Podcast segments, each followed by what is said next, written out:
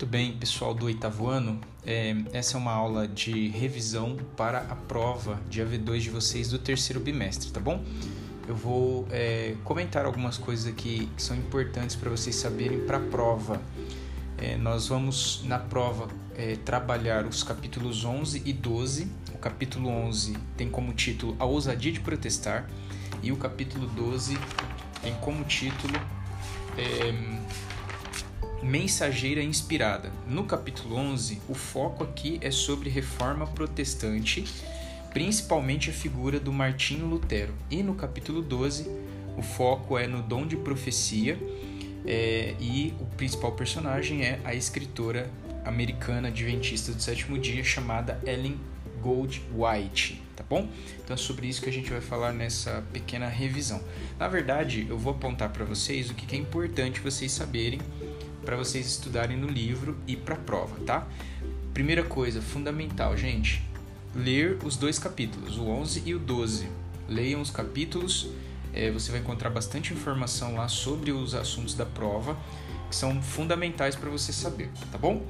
Mas eu quero destacar aqui alguns pontos. Primeiro, começando pelo capítulo 11, a primeira coisa que, que a gente precisa relembrar é né, a importância né, e por que, que o, a reforma protestante ela foi determinante para a história da humanidade, principalmente do lado ocidental, né? O lado ocidental da humanidade.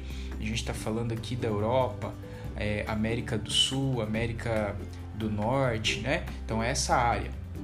Nós não estamos falando ainda das questões orientais, que é para mais, né, Oriente Médio ali, é, Ásia, né? Nós não estamos falando desse, desse espaço, nós estamos falando do Ocidente.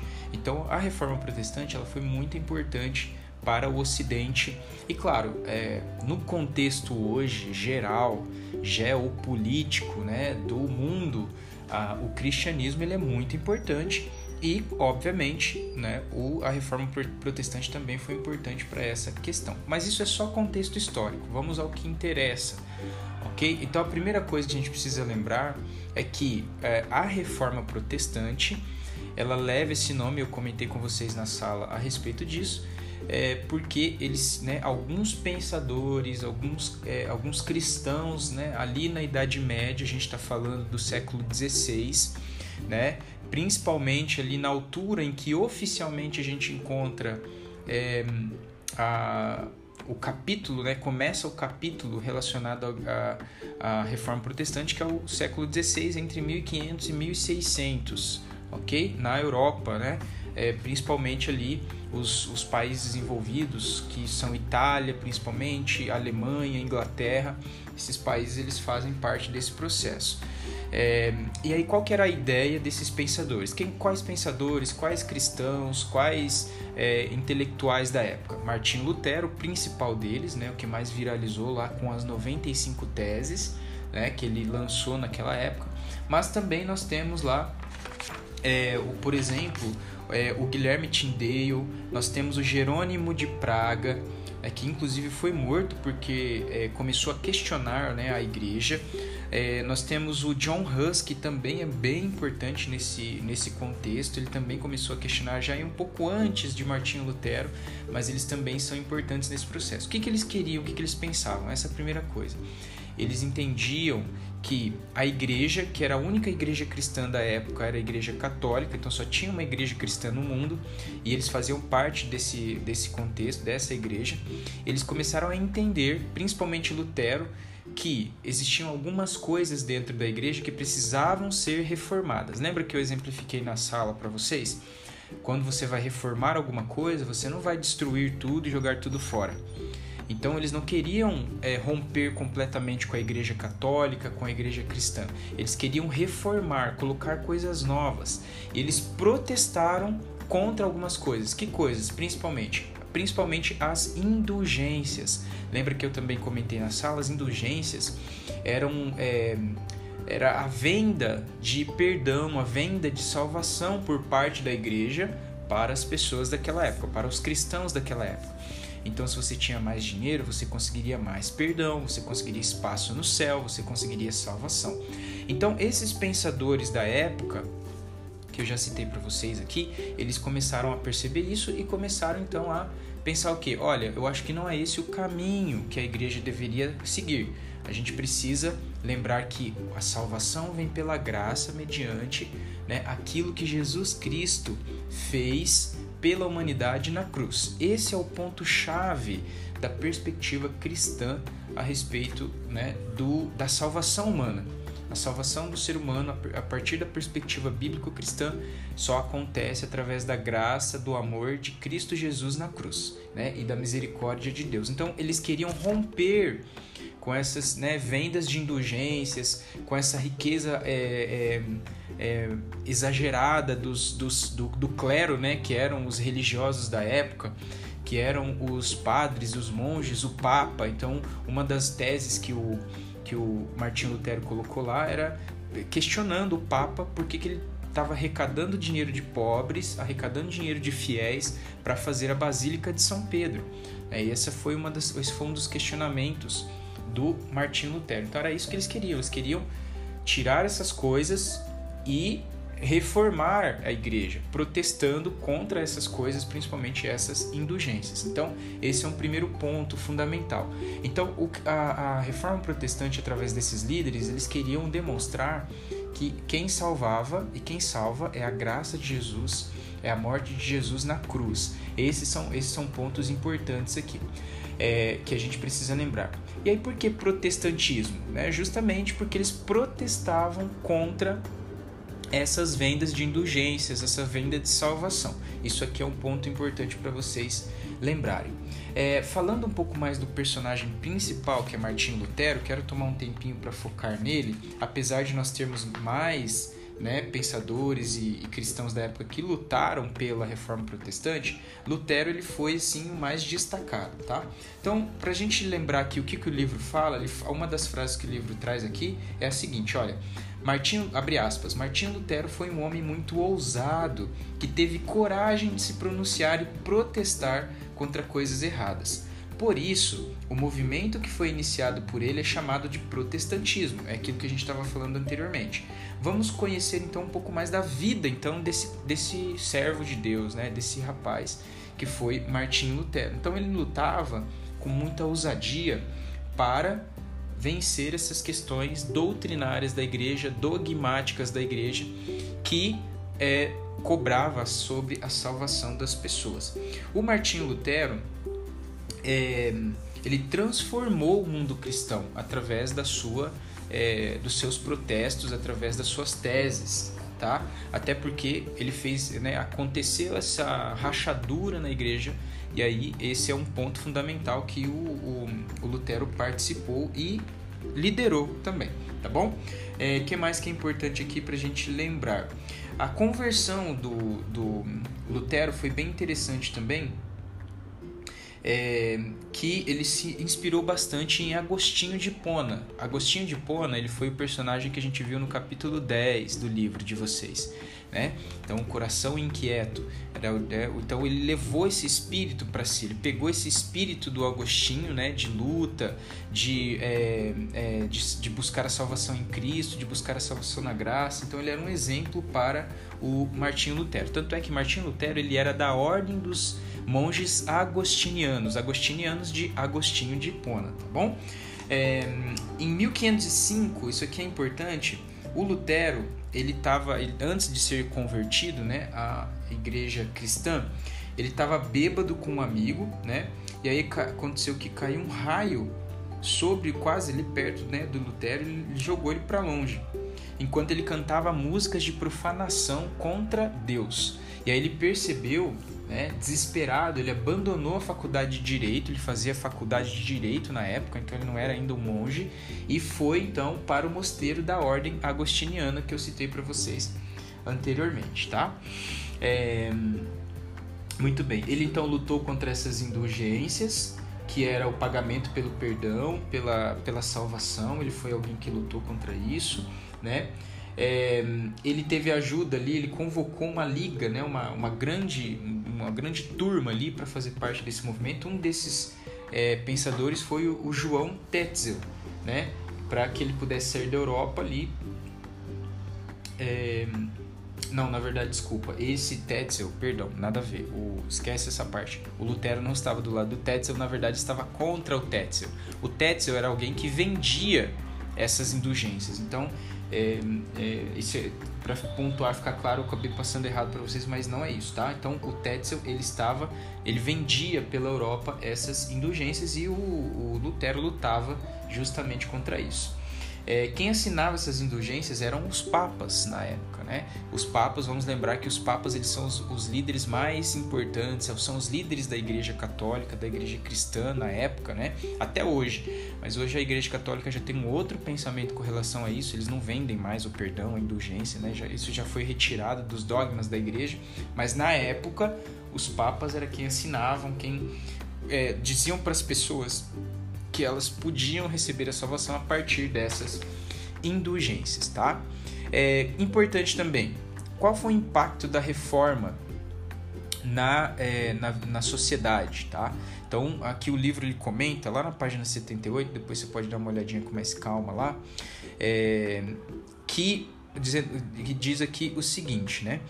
É, Lutero disse coisas que abalaram o mundo cristão contra a venda de indulgências, fez uma lista de 95 razões, né, as teses, para não comprá-las, as famosas 95 teses, e afixou-a na porta do castelo de Wittenberg, em 31 de outubro de 1517. Então essa data, 1517, é a data oficial, né, da é, reforma protestante, porque foi esse momento, o ponto em que Lutero ele, ele é, viraliza as suas 95 teses, então por isso que ele ele tem então essa. É, por isso que em 1517 é a data de início né, oficial da é, reforma protestante.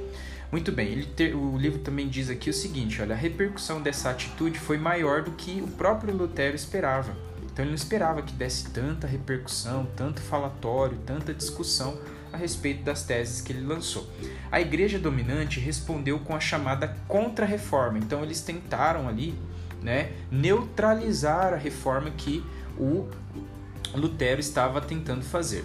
Esse movimento da Contra-Reforma para tentar neutralizar a influência dos reformadores e corrigir alguns problemas. A reforma foi tão grande que interferiu no próprio destino das nações. Né? Vamos lembrar que naquela época existia uma ligação muito forte entre igreja e Estado.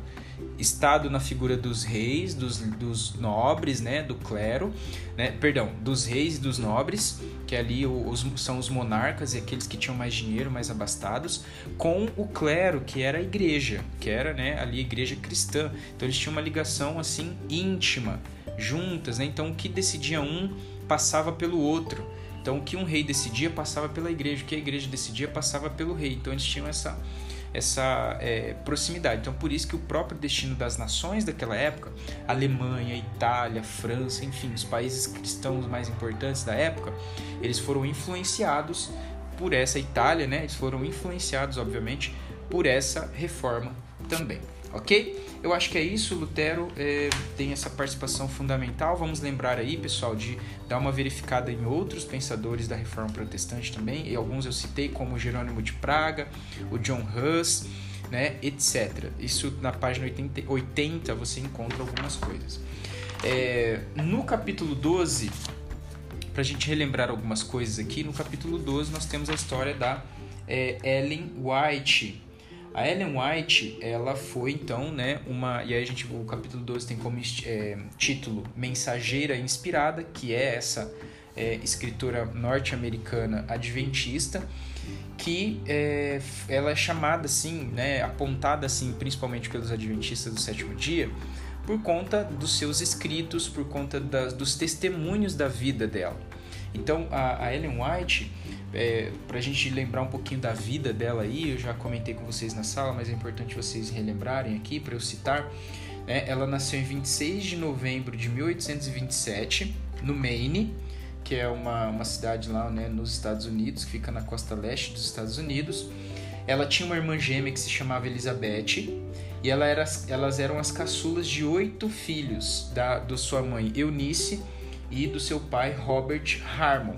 Então, na, nessa primeira fase da vida da Ellen White, o nome dela não era Ellen White, o nome dela era Ellen Gold Harmon, que era o nome da família dela. Depois que ela se casou com o pastor Tiago White, se eu não me engano foi em 1840, então a gente está falando do século XIX aqui, tá?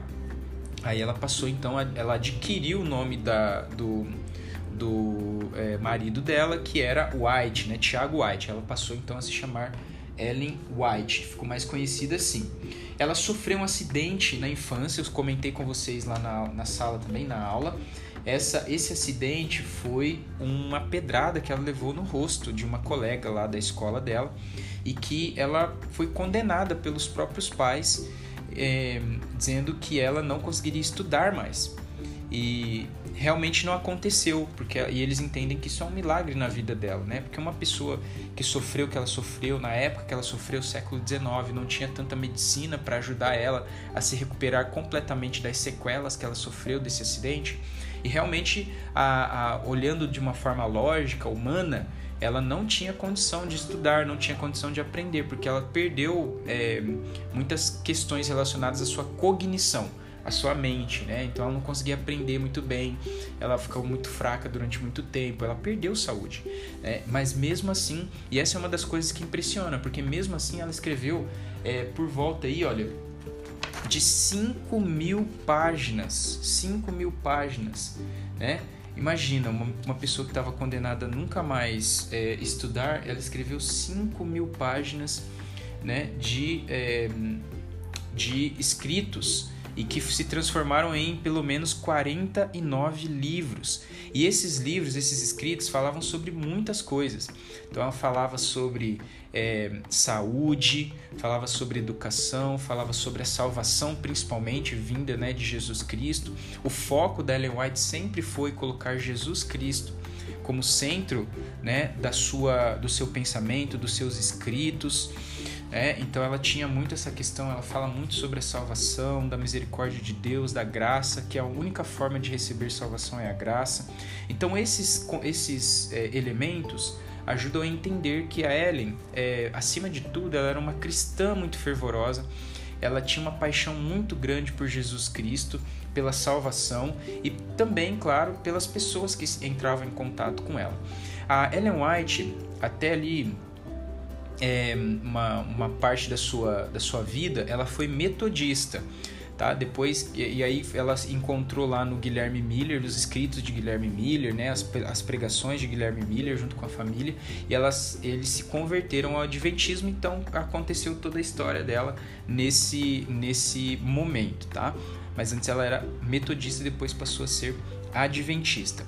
A, a igreja adventista tem vários fundadores né, importantes. Tiago White, né, Joseph Bates, é, é, um deles também, é, e outros, mas a Ellen White também faz parte desse momento, né, o Guilherme Miller, o próprio Guilherme Miller, mas a Ellen White também faz parte desse momento de é, fundar a Igreja Adventista do Sétimo Dia, que foi organizada oficialmente a partir de 1863. Então ela escreveu sobre essas coisas. É, eu, eu, quero voltar ali na questão do, do, do que ela pensava a respeito né, da saúde, da educação e tudo mais.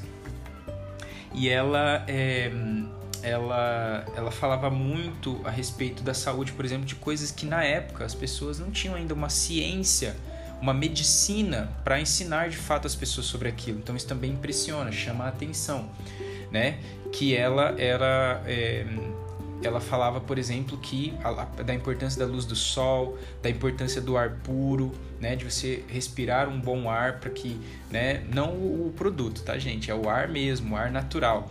Para nossa saúde, bom descanso também é importante dormir. E tudo isso só foi é, é, avaliado de forma mais profunda pela medicina e pela ciência muito tempo depois da Ellen White. Então ela foi, ela, ela tem essa característica também ser uma pessoa extremamente inteligente e que leva né, aos adventistas do sétimo dia a crerem que com todas as dificuldades que ela passou, principalmente pelo acidente, ela não teria capacidade de escrever o que ela escreveu para aquele tempo, as coisas que ela escreveu, né, é, sem que ela tivesse sido inspirada por Deus, tá? Então Ellen White falou também, ó, ela falou, por exemplo, sobre o consumo é, excessivo da carne, a gente sabe que faz mal, né? A carne muito gordurosa, é, por exemplo, ou é, é quando é, a ingestão de café, muita cafeína também pode fazer mal. Então, anos depois, os cientistas descobriram que a, que a cafeína, né, esse componente ativo do café e de muitos refrigerantes, altera o ritmo do coração e faz a pessoa ficar deprimida. Olha só que interessante, né? Então tem que tomar cuidado com o uso da cafeína, né, do café, dos refrigerantes que contém cafeína. E ela já falava disso lá no século XIX, então chama muita atenção. É, são mais duas questões aqui importantes para eu falar para vocês, aí eu finalizo. A primeira delas é tem uma espécie de teste, né, para você verificar se de fato essa pessoa ela é uma pessoa que pode ser considerada uma profeta de Deus. E esse teste e, nesse, e esses testes a gente vê que a Ellen White passou por todos eles. O primeiro teste é a mensagem do candidato a profeta não pode contradizer o que a Bíblia diz. Se um item do seu ensino for contrário à palavra de Deus, toda a sua mensagem é falsa. Né? É, então, o que é, um profeta de Deus ele precisa estar de acordo com o que os outros profetas escreveram já, que está na Bíblia. Então, se começar a falar, colocar ensinos que não são bíblicos, então pode desconfiar desse profeta. Então, Ellen White sempre centralizou sua vida, né, naquilo que a Bíblia escrevia, naquilo que, perdão, naquilo que a Bíblia ensinava e que foi escrito por outros profetas. Então, ela centralizava a sua a sua palavra, a sua, a sua, é, os seus escritos na Bíblia Sagrada. Esse é o primeiro teste. Segundo teste. Se o indivíduo afirma que Jesus não é filho de Deus, não é um profeta verdadeiro também. Então Jesus ele tem um papel fundamental para você entender se esse profeta é verdadeiro ou não. Profeta de Deus, né? Claro. E a Ellen White, como eu disse, centralizava a vida dela na Bíblia e, claro, também na salvação em Cristo Jesus unicamente. Jesus é um ponto fundamental. Tanto é que ela escreveu, todos os livros que ela escreveu, ela fala sobre Jesus de maneira muito apaixonada, né? Como eu falei para vocês.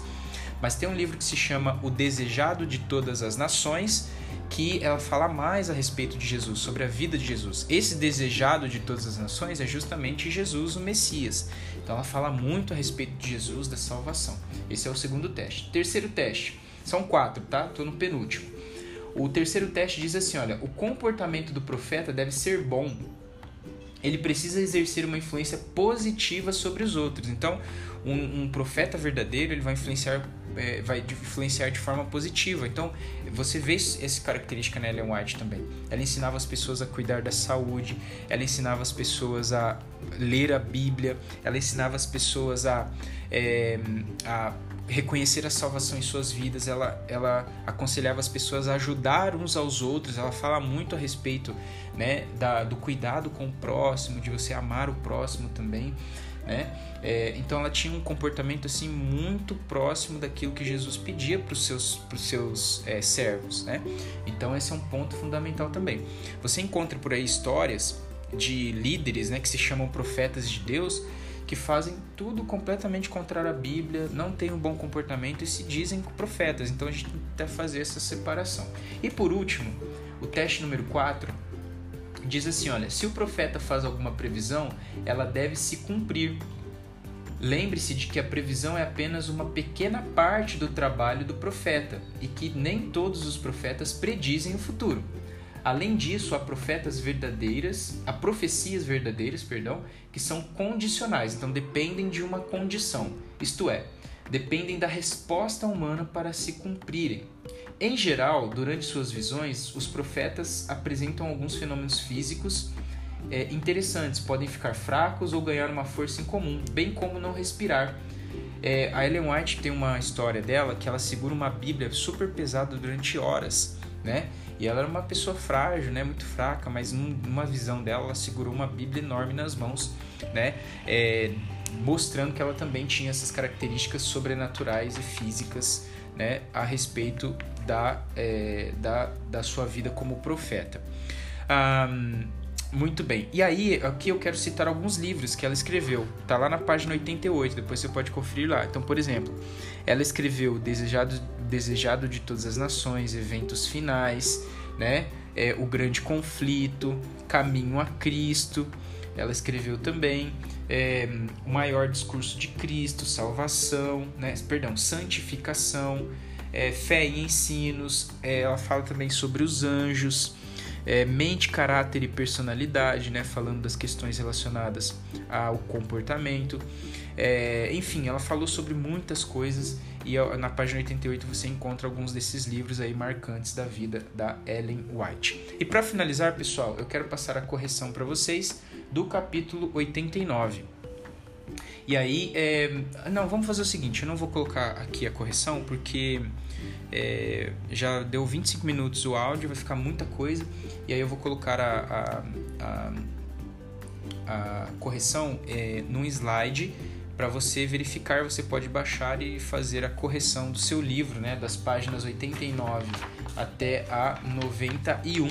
Aí você pode fazer no seu livro lá, perdão, no seu, no, é, você vai corrigir no seu livro a partir dessa, é, dessa, desse slide que eu vou colocar para vocês, tá bom? E aí vocês podem fazer a correção também do livro de vocês. Galerinha, muito obrigado pela atenção de vocês. Eu espero que vocês todos tenham chegado até o final. Eu sei que é bastante tempo, 25 minutos, mas é importante você ouvir esse áudio para te ajudar a fazer a prova, tá bom? Valeu, um beijo no coração e a gente se vê nas nossas aulas. Tchau, tchau.